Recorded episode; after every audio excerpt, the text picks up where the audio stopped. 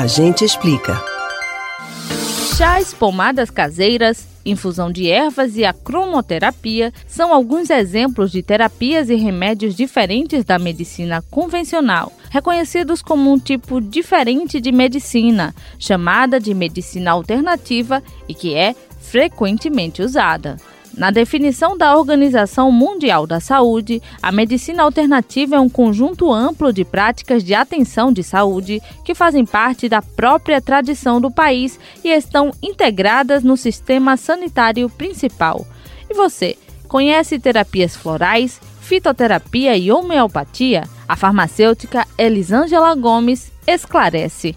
Ah, tanto a homeopatia como a terapia floral, elas buscam que o corpo consiga encontrar sua própria cura.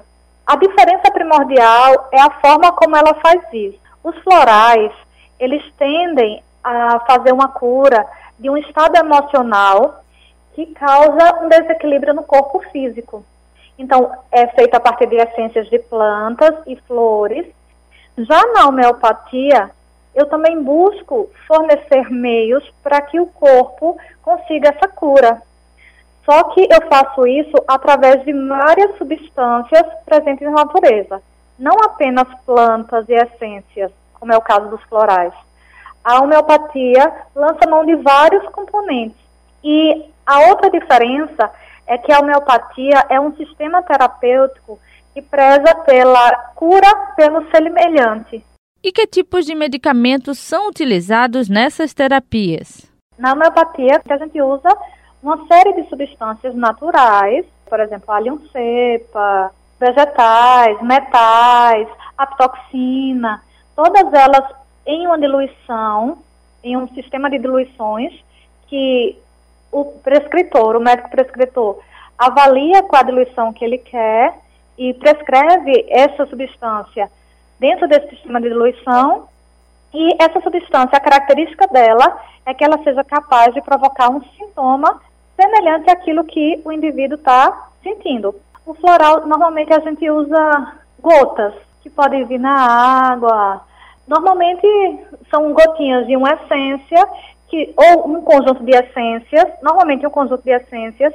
Qual dos dois age mais rapidamente no problema do paciente? É difícil falar em rapidez, porque isso vai depender muito do, de cada organismo. Até para a alopatia. A alopatia, se a gente estivesse tratando com a alopatia, ela conseguiria, a gente conseguiria mensurar uma rapidez. Mas no caso da homeopatia e da terapia floral, elas são mais lentas, porque são sistemas que vão preparar o organismo para essa cura. Que tipo de doenças podem ser tratadas com florais? Homeopatia ou fitoterapia? Rinite, eu consigo tratar muito bem com homeopatia. Quadros alérgicos, eu consigo tratar muito bem com homeopatia. Ansiedade, eu consigo tratar muito bem com florais. Com homeopatia também, mas o floral é bem empregado em quadros de ansiedade.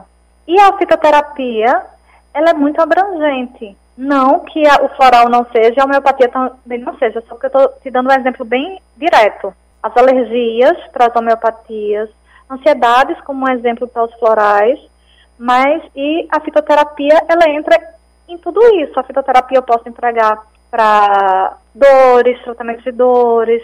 Então, a fitoterapia ela tem um emprego muito vasto, muito amplo, principalmente aqui no nosso Nordeste, né, que a gente é, é tão cultural o emprego da fitoterapia no tratamento de doenças. Mas não é porque o medicamento é natural que você não deve procurar ajuda de um profissional habilitado. Esses produtos também podem provocar efeitos colaterais. Por isso, sempre procure orientação médica. Elis Martins para o Rádio Livre.